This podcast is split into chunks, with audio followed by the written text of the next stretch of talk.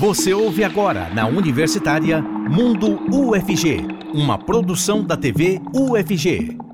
Olá pessoal, tudo bem? E hoje nós vamos falar sobre o mercado de jogos eletrônicos no Brasil, ele que movimenta bilhões de reais por ano. E pensando nesse mercado, o Instituto de Informática da UFG conta com uma comunidade que acolhe desenvolvedores de jogos. Esse é o assunto do Mundo UFG de hoje, que já está no ar.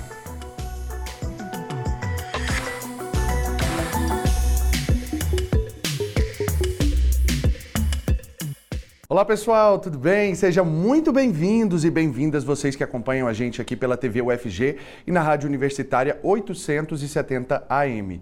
Eu sou Cássio Neves, um homem negro de pele clara com cabelos black power que hoje estão amarrados em coque e eu uso barba. E a gente sempre faz a autodescrição, tanto a minha quanto das pessoas que participam aqui com a gente, nossos entrevistados, intérpretes, para o nosso público cego e de baixa visão. E nesse bloco, o intérprete de Libras é o Weber Flávio, integrante do Labitave. E ele se descreve como um homem branco, com olhos castanhos escuros, poucos cabelos, barba cheia e usa óculos. E eu quero te lembrar também de participar com a gente por meio do nosso WhatsApp. O número é o 62991811406, do jeitinho que aparece aqui embaixo para você. E vai lá no nosso Instagram também, TVUFG, e participe da enquete de hoje, porque daqui a pouquinho a gente traz o resultado. Com a gente aqui no estúdio, o doutorando do Instituto de Informática da UFG, Carlos Henrique Rorato, que desenvolve pesquisas na área de jogos digitais. Ele se descreve como um homem jovem, de pele clara, com olhos e cabelos castanhos e barba cerrada. Seja muito bem-vindo, Carlos. Obrigado. É uma alegria. Obrigado. E com a gente aqui também no estúdio, o estudante do curso de Ciências da Computação da UFG, Felipe Gabriel, que é monitor da matéria de jogos digitais. Ele se descreve como um homem jovem, de pele clara, com cabelos grandes e escuros, olhos castanhos e usa óculos. Seja bem-vindo também, Felipe. Obrigado, é um prazer. Igualmente. Então, para a gente começar falando sobre esse universo dos games que movimenta em bilhões de reais, quase um trilhão, é isso mesmo, Carlos? Pois é. É, os jogos vieram para ficar, fazem parte da nossa cultura, do nosso mundo e movimentam também aí como um setor, né? É, toda uma, uma gama de pessoas envolvidas, tanto na academia quanto no mercado, então, de fato, chegaram para ficar. E aí eu quero que você comenta com a gente, Felipe, sobre a WeMake, que de fato é uma comunidade aí que você criou. Quero que você conte um pouquinho para a gente como que ela funciona. A UEMAKE ela nasceu como uma forma dos alunos da matéria optativa de jogos é, poderem se comunicar entre eles e com o professor, é, tirar dúvidas e, e dar prosseguimento na, no, na, na, matéria e chegar ao objetivo final que era desenvolver um jogo, né?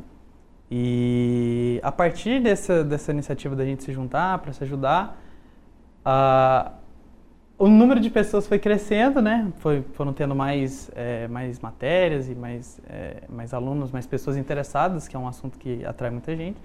E aí foi crescendo. Hoje a gente conta com, se eu não estou enganado, 116 membros ou algo assim. Olha. Só do Instituto de. Só, majoritariamente do Instituto de Informática, deve ter ali umas 10 pessoas que não são. E é isso. E assim, a gente entende que começa como uma brincadeira mesmo, né? Como que foi para você? Pois é, é, eu trilho caminhos aí na informática desde muito novo, né? Então eu gosto bastante de trabalhar com jogos e foi sempre um universo que me encantou, desde o fato de, de da, da, dimensão de jogar até a dimensão de entender como as coisas funcionam e querer também fazer as coisas nesse sentido. Então essa essa essa curiosidade né, que hoje é, eu encontro dentro da pesquisa, mas isso começou é, comigo desde pequeno. Então é, o jogar e o querer fazer um jogo, querer fazer jogos, querer entender como isso funciona, sempre andaram de mãos dadas. E aí eu fui encontrando passo a passo na informática o meu, o meu caminho. E aí, é, em um determinado momento, precisei escolher o meu curso, e aí fui para o curso de Ciência da Computação. Né? E trilhei o meu caminho desde a graduação com trabalho de conclusão de curso até o mestrado e doutorado na área ali de jogos. Sempre foi um universo que me encantou bastante. Com você também foi assim, Felipe? Igualzinho. Eu não eu acho que eu não conseguiria descrever melhor, assim. Desde muito jovem eu sempre gostei muito de jogar qualquer tipo de jogo, desde digital ou, ou não. Uhum. E eu fui crescendo, fui consumindo mais, é, mais jogos, mais tecnologia e tal. E aí chegou na hora de escolher o curso, o que, que eu vou estudar, ficou meio que na cara que eu ia para alguma coisa na área da tecnologia, né, na computação. Uh, e desde que eu entrei né, na, na graduação, eu, eu venho procurando alguma forma de, pô, como que eu coloco um jogo aqui? Como que eu faço um jogo? Como que, né? Até que teve a oferta da matéria e uf, meu mundo se abriu, assim. Né? As portas se abriram para essa área. E se tornar um cientista nessa área de jogos? A sua pesquisa é baseada nisso. Você está fazendo, cursando seu, seu doutorado é, em cima de algo que você gosta, em cima de algo que você é apaixonado desde muito tempo. O que, que você está é, pesquisando? É, pois é, a gente, é, bom, no trabalho de conclusão de curso eu trabalhei com jogos aplicados a um contexto ali de realidade virtual para pessoas que precisam desenvolver um mapa mental. Então, é, pessoas que, que possuem problemas relacionados à cognição espacial. No mestrado, a gente trabalhou com jogos e fisioterapia, então, uma aplicação remota ali em tempos de Covid, pandemia, né? Então, é, trabalhar jogos, fisioterapia, reabilitação num contexto remoto. É, e agora no doutorado a gente está trabalhando é, em temas mais específicos, algo bem mais específico relacionado à dificuldade do jogo. Então, o jogo é, um, é um tipo de aplicação que é muito peculiar. É, a interatividade é um tipo de software peculiar, é um tipo de arte peculiar, porque tem a dimensão da interatividade que é muito forte e que une essas duas dimensões. Né? E ali, a, a pessoa, quando está imersa em um jogo, é, ela entra num estado que a gente chama de estado de flow, né? um chamado círculo mágico, como se diz aí nas pesquisas dos fundamentos de jogos. Né? E que esse círculo mágico, onde as regras do mundo real são suspensas, onde a pessoa entra num, num, numa aura diferente, com outras regras, não são as regras do mundo real, aquilo ali é capaz de gerar impactos significativos na pessoa que participa. Então, isso para fins de entretenimento é interessante, mas para outros fins além do entretenimento também são muito interessantes. Então, para terapia, para fisioterapia, para desenvolver tarefas ali que seriam monótonas, né? Então, a gente investiga é, essa dimensão de imersão da pessoa. O que, que é necessário para que a pessoa esteja de fato imersa dentro do jogo, como trabalhar com isso. E aí entra a minha pesquisa de doutorado que quer contribuir na dimensão da dificuldade, quer dizer, a relação da tarefa do jogo com, com, com as habilidades da pessoa, quer dizer, como é que isso funciona ali dentro, como é que a gente pode, em relação ao desenvolvimento de jogos, contribuir ou trabalhar nesse aspecto, né? E aí, quando a gente aplica isso para campos que vão além do entretenimento, a gente vê o potencial, é, de fato, dos jogos e, e de tudo isso para gerar impacto significativo nas pessoas. Né? E chegar aonde muitas vezes não é possível chegar por outros meios. Né? O jogo está no celular da gente, né? ele está na mão, está ali. Então, é, é possível chegar é, é, nesse sentido e é bem bacana. Assim. O impacto é, é, é interessante. Círculo de Círculo mágico. Círculo mágico. É, esse conceito, é, é, é, que é um conceito já da, da, da, do próprio curso e tal, assim, da, da própria área, é, seria aquele desligamento que existe muitas vezes daquela pessoa que está ali jogando? Explica um pouquinho mais para gente, Felipe. Hum, eu, eu, acho que eu posso dar uma visão um pouco mais como jogador nesse aspecto, que eu não, não aprofundei tanto na, na área igual o Carlos. Mas é aquele momento que você desliga a mente, você não escuta a mãe chamando, não escuta o telefone tocando, não escuta, sabe? Que você está naquele estado de concentração mesmo. É, eu diria que para várias tarefas isso acontece, mas eu acho que no jogo a, a imersão é diferente, né? Uh, você tem ali uma mistura de, de arte, de música, de história, de interação, de ambiente, né?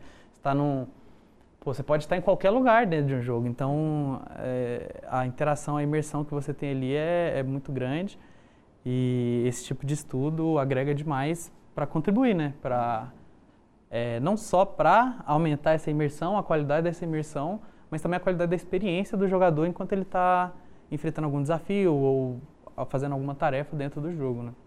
Imaginar que a brincadeira poderia se tornar séria ao ponto de ajudar pessoas até mesmo na área da saúde, né, Carlos? Sim. E, e, vale, vale mencionar que os jogos eles são bom um software, né, com, enquanto processo, uhum. enquanto um artefato ali, mas eles envolvem uma gama de profissionais de áreas do conhecimento. Então é uma é uma área que é predominantemente multidisciplinar. Uhum. Então, ao mesmo tempo que nós temos pessoas que trabalham com desenvolvimento, nós temos artistas, é, de diversas áreas, desde o desenho, inclusive fora dos computadores. Né? Uhum. Então, quer dizer, é, existem pessoas que trabalham com desenho, pessoas que trabalham com música, com trilha sonora, roteiristas. Então, A quer dizer, mesmo de, de fato. Aquilo, né? Então, é um trabalho é, predominantemente ou majoritariamente multidisciplinar. E isso é muito interessante, traz uma dificuldade a mais enquanto área de conhecimento, né? porque a gente dialoga aí o tempo inteiro com, com uma, uma, gama de, de profissionais, de pessoas, de áreas diferentes mas é uma, uma, uma questão que traz à tona exatamente esse impacto que os jogos vão causar em diversas dimensões. Então é uma música que impacta, é um roteiro bem feito, é um jogo bem desenvolvido, é um modelo que funciona bem. Então todas essas dimensões trabalham interligadas aí é, para proporcionar essa experiência, seja de entretenimento, seja impactando aí na saúde, seja impactando em outras áreas. Né? Jogos são usados para treinamento, tem assim diversas aplicações aí fora o entretenimento né, e são objeto de pesquisa. Uhum. Né, isso é interessante. Então, a gente está trabalhando na academia com jogos como objeto de pesquisa. Isso é o mais interessante, realmente, de perceber. É, é, é essa coisa de, de sair da, da brincadeira e, e, se tornar algo sério, né? Algo que, que realmente envolve pesquisa, envolve é, todo esse desenvolvimento, essa dedicação toda. Por exemplo, você no doutorado agora, pesquisando sobre jogos. E aí você falando sobre essa questão é, de, de envolver é, interdisciplinaridade, até é, é uma dúvida que surge para mim. Porque, assim, o jogo... O, a matéria de, de jogos digitais, ela está dentro do curso de, de ciências da computação, não é isso? Está é, tá aberto só para quem é das ciências da computação até o momento, Felipe? É, até onde eu sei, é uma matéria optativa da grade de ciências da computação. Então, é, qualquer aluno do Instituto de Informática uhum. que tenha cursado, se eu não me engano, é, uma matéria específica de é, programação orientada a objetos, pode pegar a matéria, se matricular e entrar. Eu sei que o professor ele é bem flexível no sentido de às vezes a pessoa, o aluno, a aluna não se não, não se matriculou na matéria, mas quer ele como um curioso, como alguém que quer aprender, quer conhecer mais. Ele abre a, a turma para quem quiser assistir. E eu não sei de verdade se outras, outras, outros alunos do, da UFG poderiam estar tá, é, participando, assim. Mas seria de fato interessante. Eu consigo ver muita. Existe um sonho, na verdade, é. essa, essa, disciplina surge de um sonho nosso. Uhum. Né? Que é de fomentar essa cultura uhum. é, do desenvolvimento de jogos dentro do Instituto de Informática. Então você começa a entrevista dizendo que é um mercado amplo, que é algo que de fato chama atenção, é. que está chamando atenção hoje. Então é importante que o Instituto de Informática também tenha essa dimensão ali na sua formação, na formação das pessoas que passam por ali. Então, surge ali de um. A, organização dessa disciplina, como está, surge de um sonho nosso, que é de fomentar essa cultura, né? Nós estamos ainda engatinhando, né? É um, é um, é processo, é um processo que é demorado, não é a longo prazo, mas o nosso desejo é que em algum momento, esperamos que em breve, né, é, a gente possa ofertar essa disciplina aí como um núcleo livre ou de uma forma mais aberta é, para que as pessoas possam ter acesso, né? Então seria interessantíssimo ter a experiência de participar de uma turma dessa com alunos de lá do design, da, alunos da FAB de arte, ilustradores, Como roteiristas. É, é, ter essa experiência com outras pessoas. Porque é, eu sinto, quando eu vejo as turmas, que falta muito disso. É todo mundo programador. Uhum. E aí a, as, as, equipes ali têm que se des, desdobrar para conseguir fazer algo em relação à arte, né, a parte visual, a parte da, das músicas, trilha sonora uhum. e tal e fica meio que na, focado na programação. Ia ser muito interessante ver uma turma que tem ali pô, um artista por grupo, uma pessoa que sabe um pouco de música, um roteirista e um programador. A dinâmica ia ser muito. A gente volta a falar sobre isso no próximo bloco. Quero aqui agradecer ao Carlos Henrique Rorato, pesquisador do Instituto de Informática, e também o Felipe Gabriel, estudante lá do Instituto também. Muito obrigado pela participação aqui com a gente, viu? E agora a gente vai conferir então a agenda de eventos, ações e editais da UFG. Rodou.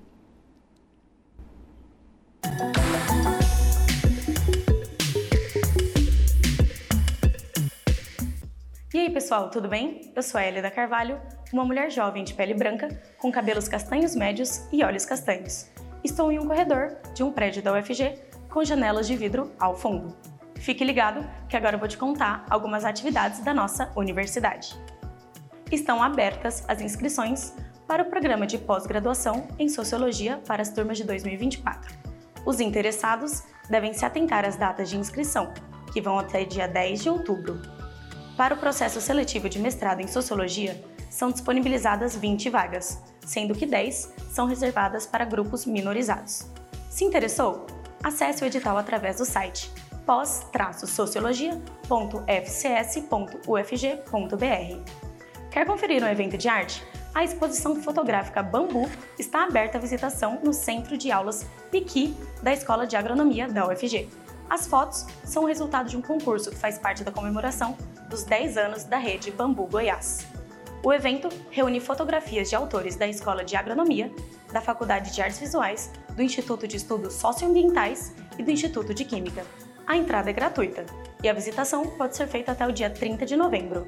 Entenda mais no perfil do Instagram, ufgea.oficial. E para finalizar a agenda de hoje, o 17º Seminário Internacional de Mídia, Cultura, Cidadania e Informação está chegando. O tema dessa edição é interfaces da inteligência artificial com a comunicação e a informação. O prazo para submissão de trabalhos vai até o dia 9 de outubro. O evento remoto será realizado pela Faculdade de Informação e Comunicação da UFG, entre os dias 30 de outubro e 1 de novembro. Se interessou e quer submeter seu trabalho para o evento, saiba mais em semic.fic.ufg.br. E essa foi mais uma Agenda UFG. Eu fico por aqui. Fique ligado na nossa programação. Um abraço e até a próxima!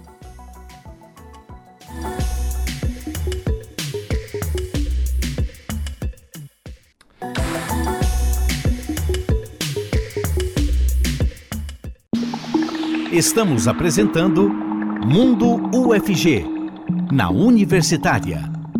Já estamos de volta com o Mundo UFG e nesse bloco o intérprete de Libras é o Diogo Marques, integrante do Labitave. Ele se descreve como um homem de pele parda, com cabelos castanhos acobreados e olhos castanhos escuros. E aqui comigo no estúdio agora, é, de volta com a gente aqui, o doutorando do Instituto de Informática da UFG, Carlos Henrique Rorato, que desenvolve pesquisas na área de jogos digitais e também já está aqui com a gente o professor Sérgio Carvalho, do Instituto de Informática da UFG e coordenador do Laboratório de Pesquisa em Computação e Saúde e Jogos Digitais. Ele se descreve como um homem de meia idade, de pele parda, com cabelos ralos e grisalhos. Seja muito bem-vindo, professor. Obrigado. Professor, e aí eu convido agora vocês, na verdade, para a gente conferir a nossa enquete. A gente sempre deixa uma enquete lá no Instagram. E aí nós perguntamos assim, pode colocar aí na tela, pessoal, para a gente ver como ficaram os resultados. Qual das indústrias do entretenimento abaixo tem maior faturamento mundial atualmente? Letra A, indústria da música. Letra B, indústria de videogames. Letra C, indústria do cinema. 25% das pessoas acharam aí que seria da indústria da música, né? Optaram também 25% pela indústria do cinema e 50% pela indústria de videogames, que de fato é a maior indústria de entretenimento atualmente. Mais adiante a gente fala sobre isso. Pode colocar a próxima pergunta. Qual gênero é, qual gênero é predominante entre o público gamer? Letra A, mulheres, 33% das pessoas disseram que são as mulheres e 67% disseram que são os homens. E aí a gente volta então aqui para o estúdio para a gente ver como que está essa realidade, né? De acordo com a pesquisa Gamer Brasil 2023, realmente os homens estão predominantes aí na questão dos gamers, mas isso agora em 2023, porque historicamente, de acordo com a mesma pesquisa, eram as mulheres que estavam mais envolvidas né, nesse, nesse cenário de gamers. Como que o senhor vê isso dentro da matéria de jogos digitais aqui na, na universidade, professor? Seja muito bem-vindo. Obrigado, satisfação estar aqui falando de jogos digitais e falando de computação, Cássio. Muito obrigado. É, de fato, de fato é predominante a presença masculina entre os gamers, como assim se denomina.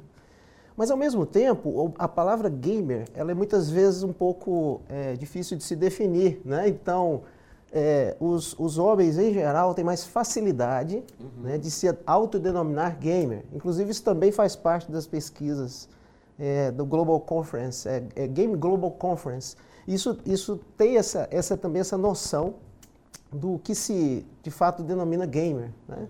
Mas esses números, essa diferença está encurtando na realidade, ou se aproximando. Né?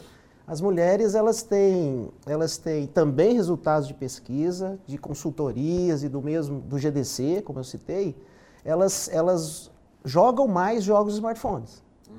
Existem esses resultados agora recentes de 2022 e 2023. Né? Então, e agora falando do, do, ensino e dos jogos digitais, né, que, que você disse, a matéria de jogos digitais, né, é, comumente os cursos de computação têm uma predominância de masculina né, nos cursos. Né? É algo, inclusive, que é debate interno no Instituto de Informática, do qual faz parte, dos cursos de graduação do Instituto de Informática e até fora e no exterior também, de como atrair as, as, as mulheres para esses cursos. Né?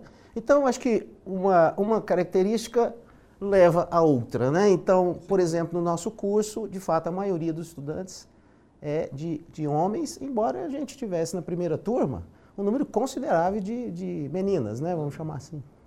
E aí, Carlos, é, na sua visão, é, você acredita que essa, essa facilidade maior dos homens se autodenominarem gamers, seria por conta de um preconceito que ainda existe dentro da, dos jogos, assim mesmo. A gente percebe que as mulheres muitas vezes utilizam até nicks de, de ainda chama de nick, na minha época era nick. é, usam nicks, que são os nomes, como elas se, se, apresentam, às vezes nomes masculinos. Seria por conta desse preconceito? O que, que você percebe? É, eu acredito que é, ao longo do tempo se criou uma cultura em relação a isso, uma cultura que precisa, é, bom, recheada de preconceitos que a gente precisa derrubar. Então, eu penso que a, a, o jogo em si, ele é algo que faz parte do ser humano. Uhum. Então, é, existe uma, um, um, livro muito interessante chamado Homo Ludens. Do mesmo jeito que a gente tem o Homo sapiens, a gente tem o Homo Ludens, o homem lúdico, o ser humano lúdico. Quer dizer, a ludicidade, a, a brincadeira, o jogo faz parte do ser humano é praticamente desde que o mundo é mundo. E então, é, desse ponto de vista, não se explica né, que, que haja uma predominância masculina. Então, é, é necessário que a gente abra, escancare as portas, derrube os preconceitos e, e, e traga, então, é, os jogos para todas as pessoas. Né? Muito então... bacana você falar sobre isso. E aí a gente percebe assim que historicamente, de fato, até mesmo é, é, naquelas casas de jogos que a gente tinha antigamente, que eram é, chamadas de fliperama, que em Goiânia a gente chamava de taito também o senhor lembra disso, né, professor? É, a presença predominante também era de meninos e assim é, é, existia também um, um, preconceito muito grande, é, até mesmo da liberação dessas crianças para estarem em locais como como esses, porque os jogos de fato eram associados, os jogos de, de, de videogame também associados a jogos de azar. Existia essa comparação também, né, professor? Jogos de azar, jogos de ação, né? Uhum. Ação, ou até mesmo jogos que envolvem muito a, as pessoas no, no, no embate, né? Sim. Ou numa ação mais violenta, etc. Uhum. Né? O que hoje tem mudado muito, muito. Nos últimos 10 anos, eu falo com tranquilidade, né? que os jogos têm né? variados gêneros, uhum. né? Então, e é importante isso, e a gente discute isso num curso de jogos digitais, né? Os gêneros de jogos, diversidade de gêneros de jogos, que, portanto, atrai uma diversidade de pessoas. Né? Então, isso, isso já, já ocorre há bastante tempo, é, em, em, considerando a própria história da computação, da, da, dos softwares, né? do desenvolvimento de softwares. Inclusive, a outra pergunta que nós fizemos aí por meio da nossa enquete foi justamente sobre o valor que é circulado nesse mercado. O game hoje sendo disparando na frente mesmo, até mesmo do, do próprio é, da própria indústria cinematográfica, né? É, chegando a quase um trilhão de reais.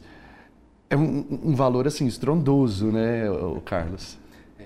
É, e movimenta é, diversos. É, bom, trata-se de um setor né, que movimenta diversos profissionais, eu volto a, a, reiterar isso, né? Diversos profissionais de diversas áreas, de diversos. É uma diversidade de gêneros, como, como, como coloca o Sérgio, então, quer dizer, existem jogos dos mais diversos tipos. É, desde os jogos de celular até os jogos para computador, é, em diversos formatos. Então, é uma indústria que de fato chegou para ficar e, e é, é preciso que se, que se olhe para ela aí nesse sentido. Né?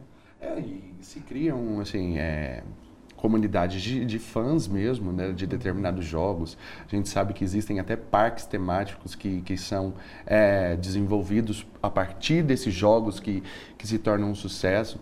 E aqui dentro da universidade, como a gente estava conversando no primeiro bloco, professor, a matéria de jogos digitais parece que chegou para ficar mesmo. Né? o Carlos e, e, o Felipe, inclusive, falavam sobre essa questão da interdisciplinaridade, né? sobre a criação da, das imagens que vão naquele jogo, sobre a roteirização de, de todo esse material. Então, assim, hoje ela está como matéria optativa do, do Instituto de Informática. Existe alguma possibilidade de, de se tornar um núcleo livre para todas as matérias? Sim, sim. Nós falávamos um pouquinho antes sobre isso, né, Cássio? Sim. É, a oferta dessa disciplina é uma disciplina regular dos cursos do Instituto de Informática, mais especialmente o curso de Ciência da Computação. E, de fato, ela tem sido ofertada na sua terceira edição como um experimento do professor, no sentido de Parabéns, a disciplina inclusive. optativa ela é optativa, os estudantes, obviamente, escolhem essa disciplina em detrimento a outras, enfim, na sua formação. Né? E a oferta dela veio por alguns motivos. Né? O primeiro motivo era justamente criar no Instituto de Informática, iniciar a discussão de uma comunidade de jogos. Por quê? Porque o jogo é um software, claro, né? Envolve algum elemento de hardware também, mas ele é eminentemente software. E ele exige a engenharia de software, ele exige a concepção das bases da computação, como por exemplo a arquitetura de computadores quando está relacionada a hardware ou sistemas de computação também. Né? Esse foi um dos fatores diante do justamente da enquete, muito bom vocês trazerem a enquete, é, onde fica clara ali a percepção dos valores. Né? Então um dos fatores é nós temos uma indústria forte e nós precisamos aprender a fazer jogo do ponto de vista da computação. Hum. Então isso a gente, nós fazemos isso no curso de jogos digitais. Mas indo à sua pergunta, é perfeitamente é, compreensível a ideia de expansão além do Instituto de Informática. Por quê? Porque o profissional de jogo, ele não é um programador de computadores. Na realidade, é um perfil. No entanto, numa equipe, equipe multidisciplinar, você tem músicos, artistas visuais até mesmo artistas plásticos, dependendo, de acordo com, a, com o jogo, é, roteiristas. Voz também, que é Voz, esses, esses exatamente. Jogos. Você tem a questão do áudio, da trilha sonora. Então, um jogo, propriamente dito, ele não é obra de um bacharel em ciência da computação ou outra denominação que queiramos dar agora para quem é formado em computação. Então, é natural que é, essa oferta ou essa discussão ela, ela expanda. Nesse momento ela está mais técnica, muito mais técnica pensando em computação. Mas é planos do professor, de fato, né? meus planos e de outros colegas né, que se envolvem, de ofertarmos e ampliarmos para outras áreas da, da própria FG. Professor, inclusive, é. parabéns pela iniciativa. É, a gente conversava aqui no, no intervalo, estava até perguntando para o Carlos, quando você chegou na universidade, de fato, não era uma matéria que existia. Quando ela surgiu, então, foi de fato ali o olho brilhando para aquela para aquela opção, né? Sim, e aí já surgiu quando eu estava no doutorado, né? Já tinha iniciado o doutorado, então nós começamos um, um, um processo ali, é, sonhamos juntos, uhum. né? Essa disciplina, estamos sonhando juntos com ela, né? e, e é, estamos lá juntos na turma, trabalhando, né? Enfim, com de, desde os processos ali de, de, teóricos que envolvem os jogos, mas também a parte de pegar, colocar a mão na massa, trabalhar junto. Para nós que já temos um pouquinho mais de experiência é, com isso, nós já sofremos bastante, né? É, a gente ajuda quem está chegando agora, trabalha com uma espécie de mentoria, monitoria, algo nesse sentido, né? Para a gente ajudar o pessoal, a, os times, né? Como a disciplina é organizada. Existe um, existe um método ali. Existe um método. Tá pensado. Uhum. É, e aí a gente ajuda esses times a chegarem lá com os jogos. Mas sim, o olho continua brilhando, viu? Inclusive, o olho brilha você, até hoje. Você já se tornou aí um, um, um propagador também da, dessa desse desenvolvimento feito pelo professor Sérgio. Você está como professor substituto também, né, sim. né, lá no Instituto? Sim, sim, verdade. E, de fato, é, é, é algo que vai crescendo, né, professor? Sim. É aquela coisa que, que partiu do senhor, mas que hoje já existem outras pessoas aí abraçando é, também. É, é, essa é a ideia, né? É partir, né, você usa muito bem o termo, né? Partir do professor, mas em algum momento ser administrado, se é que posso dizer assim, ó, conduzido por estudantes, né? Uhum. Ah, nós, nós estamos ah, na, nas universidades vivendo uma discussão de como o ensino deve se dar. Né? Eu acho que isso não é novo para ninguém, as pessoas que estão nos vendo e nos ouvindo entendem. Há um debate né?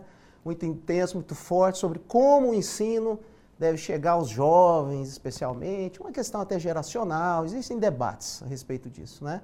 E nesse aspecto, é, um dos motivos de haver essa disciplina é criar uma forma diferente, é uma luta do professor né, e de colegas, para fazer algo que os, que os estudantes se sintam atraídos né, por, por, pelo, pelo, pelo próprio aprender, né, e nesse caso específico, aprender a fazer jogo. Professor, o senhor continua com a gente no próximo bloco. Pois Quero é. aqui agradecer ao Carlos pela participação aqui com a gente. Obrigado. Sucesso aí na carreira, viu, Carlos? Gratidão, obrigado, obrigado pela oportunidade. É uma alegria estar com vocês. Muito obrigado. E agora a gente muda de assunto então um pouquinho, porque eu quero contar para vocês que a Faculdade de Artes Visuais da UFG está com as inscrições abertas para especializa especialização em poéticas visuais contemporâneas e práticas de mediação na educação básica. Acompanhe mais informações agora. A especialização em poéticas visuais contemporâneas e práticas de mediação na educação básica é à distância e tem as inscrições encerradas na próxima segunda-feira, dia 2 de outubro. Pela acessibilidade de pessoas cegas e de baixa visão, eu vou me apresentar. Eu sou Gustavo Soares, sou um jovem adulto de pele clara, tenho os cabelos castanhos escuros curtos e uso barba. Para entender um pouco melhor sobre a especialização, a gente conversa com professora Valéria Fabiani, professora da FAV. A professora se identifica como uma mulher de pele clara, de cabelos lisos, loiros e curtos, acima do ombro. A professora também usa óculos. Valéria, seja muito bem-vinda ao Mundo FG e de início sobre a especialização, eu te pergunto, qual a intenção dessa especialização? Qual o público-alvo? Boa tarde. Boa tarde, Gustavo. Boa tarde a todos e todas que estão nos ouvindo. A intenção do curso de especialização é fomentar um pensamento poético-pedagógico como exercício da prática docente. Nós queremos ampliar o olhar, o olhar docente, né, da área da docência, é, a partir das poéticas. Outra intenção desse curso é buscar um pensamento transdisciplinar um pensamento que ele parte de uma das disciplinas e ele vai além. Ele, ele vai além dessas disciplinas, buscando essas relações é, na forma de acontecer. A, a, o curso ele tem 400 horas, é um curso gratuito e é um curso que acontece na modalidade à distância. É importante frisar que a modalidade à distância ela não tem um horário fixo. Então, os estudantes, né, os cursistas que estarão nesse curso devem é, é, programar um horário para seus estudos. E o curso ele vai pedir né, ali alguns encontros presenciais. Serão um encontro presencial é, por mês, que acontecerá em alguns lugares, é, ou na Faculdade de Artes Visuais, ou em algum lugar expositivo, algum museu. Então, é, esses lugares onde os presenciais acontecerão serão divulgados com antecedência pela coordenação do curso. É, atualmente, a coordenadora do curso é a professora Noeli Batista e eu estou como vice-coordenadora. E professora, quantas vagas vão ser disponibilizadas? Quantas horas de especialização? E como que vai ser assim?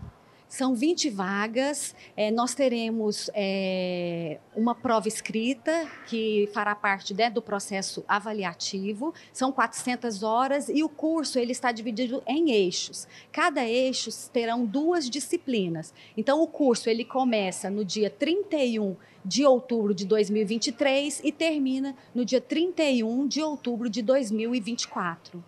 Professora Valéria, muito obrigado pela entrevista. Para você que nos acompanha, se interessou na especialização, acesse o site da FAV que está aparecendo aqui na tela e até breve. Valeu, professora. Valeu, Gustavo, também pelas informações.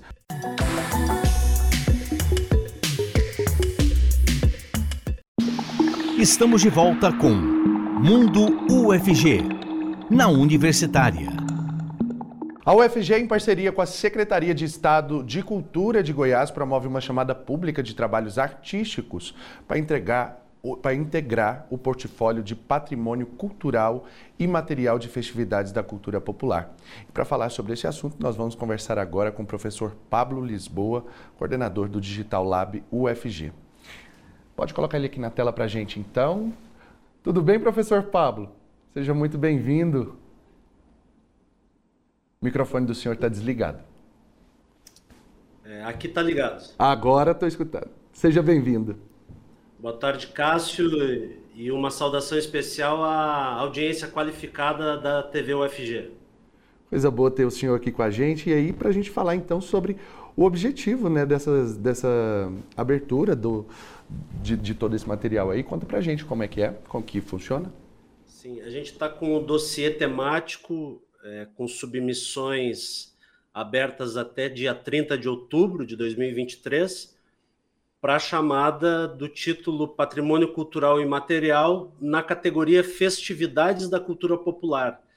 Essa parceria que a gente vem traçando junto com ao governo do estado, através do convênio Execute, que é coordenado pela UFG, pela professora e pró-reitora eh, Luana Miranda, e a Secretaria de Cultura tem investido muito na UFG como uma executora qualificada, mas também pelas nossas características, a gente está lançando esse dossiê para que a gente possa fazer uma espécie de mapeamento do, das pesquisas que vem acontecendo no nosso estado.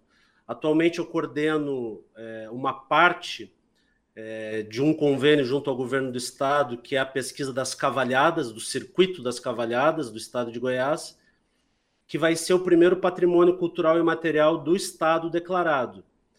E a partir desse dossiê, então, a gente acha que tantos outros patrimônios culturais e materiais nessa categoria festividades possam vingar. É, então a gente faz um, uma convocatória aí para os pesquisadores da UFG, da UEG, da PUC, de outras universidades do estado, do Brasil e também do exterior, para que possam submeter é, materiais. E a gente está com essa característica que o dossiê não vai ser composto só daquele material mais teórico, mas sim de ensaio visuais, relatos de experiências, é, descrição de atividades de extensão. Então, ele é um pouco mais aberto para que a gente possa, então, mapear a complexidade que é a pesquisa e as festas populares, da cultura popular no nosso estado. Já que temos essa riqueza, né, professor?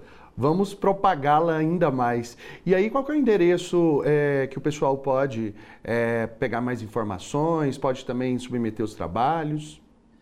É, as informações elas podem ser encontradas na próprio, no, no próprio site da revista UFG, que é revistas.ufg.br, é, onde a gente vai ter então ali a chamada explicando os seis eixos temáticos de acolhimento dessas submissões, tem ali a descrição também da Luciana Coelho Barbosa, que assina e organiza este dossiê comigo, né, nessa grande parceria que a Universidade Federal de Goiás tem feito com o governo do estado.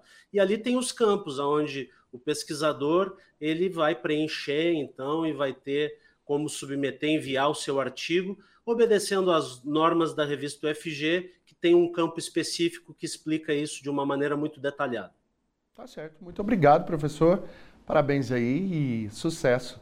Que realmente muitos trabalhos sejam inscritos, né? A gente espera aí, inclusive, pessoal, vou pedir para colocar mais uma vez aí na tela para vocês. É, pode colocar na tela o endereço onde as pessoas podem procurar. Vocês já estão vendo aí, ó, revistas no plural, revistas.ufg br barra revista UFG. Só você acessar, pegar todas as informações. Até a próxima, professor. Até a próxima. Um abraço. Muito obrigado. E agora, então, já vou retornando ali para a nossa outra parte do estúdio, para a gente retomar nossa conversa com o professor Sérgio Carvalho, do Instituto de Informática da UFG. Ele continua aqui com a gente. E também ele é coordenador né, do Laboratório de Pesquisa e Computação em Saúde e Jogos Digitais, mas chega agora também para esse nosso bate-papo, gente, a estudante de Ciências da Computação da UFG, Daniela Fernandes. Ela que foi premiada em um concurso de trabalhos de iniciação científica. A Daniela se descreve como uma mulher jovem, de pele escura, com olhos e cabelos cacheados, pretos e usa óculos. A representatividade feminina que nós falávamos aqui no primeiro e no segundo bloco. Uma pessoa que vem já com uma premiação. Conta pra gente sobre essa premiação, Daniela. Seja bem-vinda. Muito obrigada. É uma premiação na área de jogos, né? Eu entrei antes da, da comunidade do IWDG eu entrei com o professor Sérgio na pesquisa na área de jogos, jogos aplicados à saúde, jogos sérios aplicados à saúde na realidade. E foi uma, uma pesquisa, já estou na terceira pesquisa, na verdade, sendo que a primeira eu apresentei no Simpósio Brasileiro de Computação Aplicada à Saúde, que é o principal evento nacional da minha área de pesquisa, onde eu fui contemplada com o primeiro lugar. Olha só, isso é uma satisfação muito grande ter esse trabalho reconhecido, né, Daniela? Uhum. Quando você entrou na, na faculdade, já tinha a, a matéria ou, no, no, seu caso também, ela surgiu enquanto você estava cursando? Ela também surgiu enquanto eu estava cursando. Assim como o Felipe, quando eu entrei, a gente consegue ver as disciplinas obrigatórias e as optativas. Uhum. E lá tinha esse título, né? Jogos digitais. E nessas conversas com o Sérgio, teve a oportunidade da primeira turma, né? Eu já estava na pesquisa em jogos, então uma coisa encaixou com a outra. Participei da primeira equipe, fui também mentora da segunda e estamos aí para a terceira.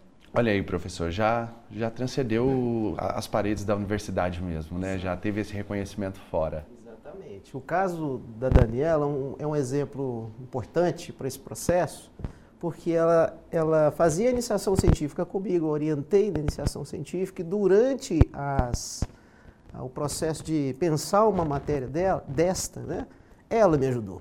Olha. Então, na realidade, é porque ela está sendo modesta, mas nós sentamos, ela, nos, ela me ajudou, assim não só ela, como o Carlos Henrique, que esteve aqui, e, e a Luma, que é estudante de doutorado, ela se formou doutora eh, trabalhando com jogos, né? Então, nós articulamos isso é, para criar uma disciplina como essa. Então, é isso mesmo. É, é um professor puxando e os, e os, estudantes são assim. Eles, eles se apropriam. Né? Quando você é, dá essa oportunidade, né? Então, é eles se né, apropriam. Né, é uma troca. É, é, ela é uma, uma troca e é constante. Bacana mesmo. ver isso. E aí, Daniela, é, na sua vida também, assim como na, na dos meninos, começou como uma brincadeira de infância? Ah, então, é, diferente da dos, dos, meninos, a minha trajetória, eu comecei jogando muito. Assim, o primeiro jogo que eu tenho lembrança era aquele que você tinha uma maquininha e ficava matando os passarozinhos. Bem criança mesmo. Cresci, joguei muito CS, só que teve um período da minha vida que eu parei e eu não joguei mais nada. Esse, esse novo contato com os jogos surgiu principalmente por causa da pesquisa. O CS é o Counter-Strike, né? Que nasceu Isso. junto com, com, a, a, com, com os... Como chama? É, onde, onde foi... Depois que, que, que acabaram os titles, aí começaram a abrir as lan houses, né? Foram, foi, foi nessa pegada aí que, que surgiu o Counter-Strike, não foi, professor? É, são os jogos de primeira pessoa, né? Uhum. Um dos primeiros foi o Doom, muito conhecido. Né? Eu mesmo joguei bastante. É, é isso mesmo.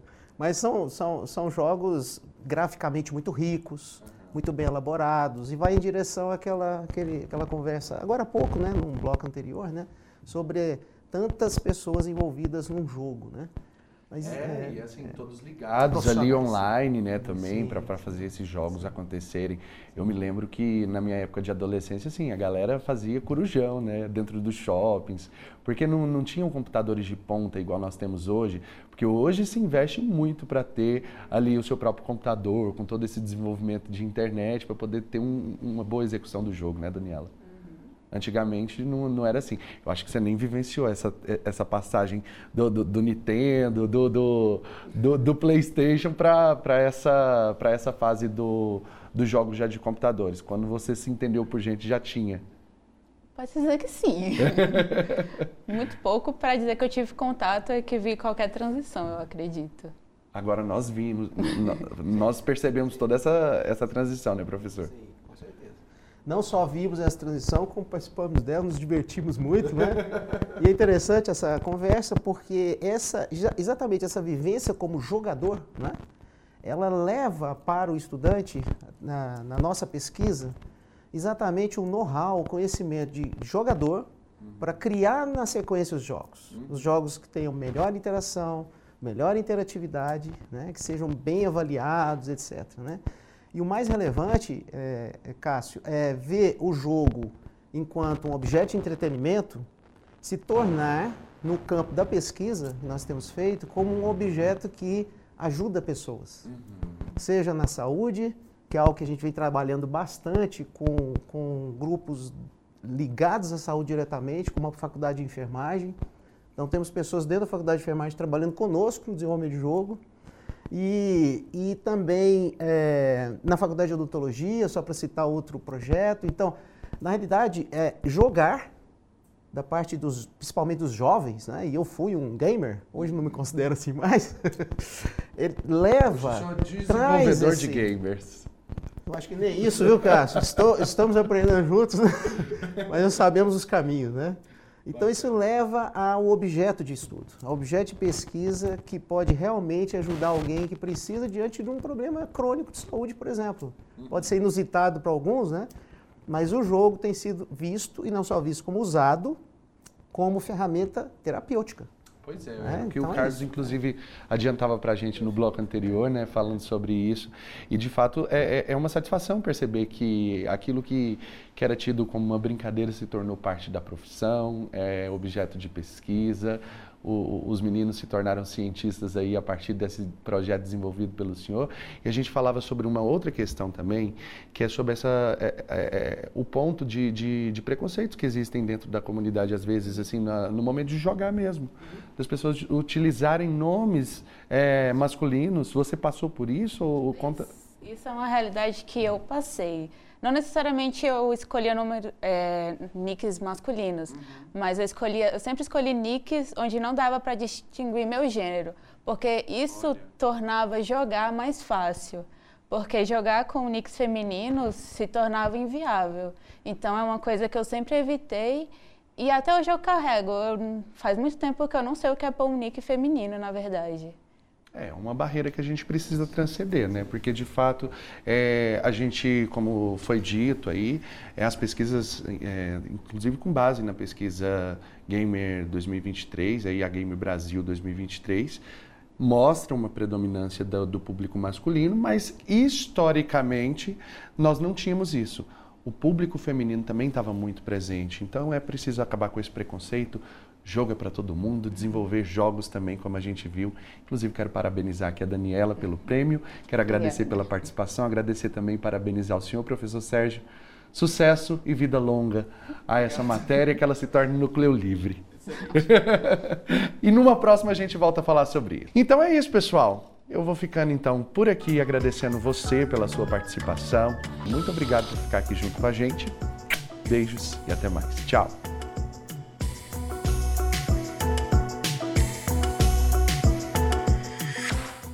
Você ouviu na Universitária Mundo UFG, uma produção da TV UFG.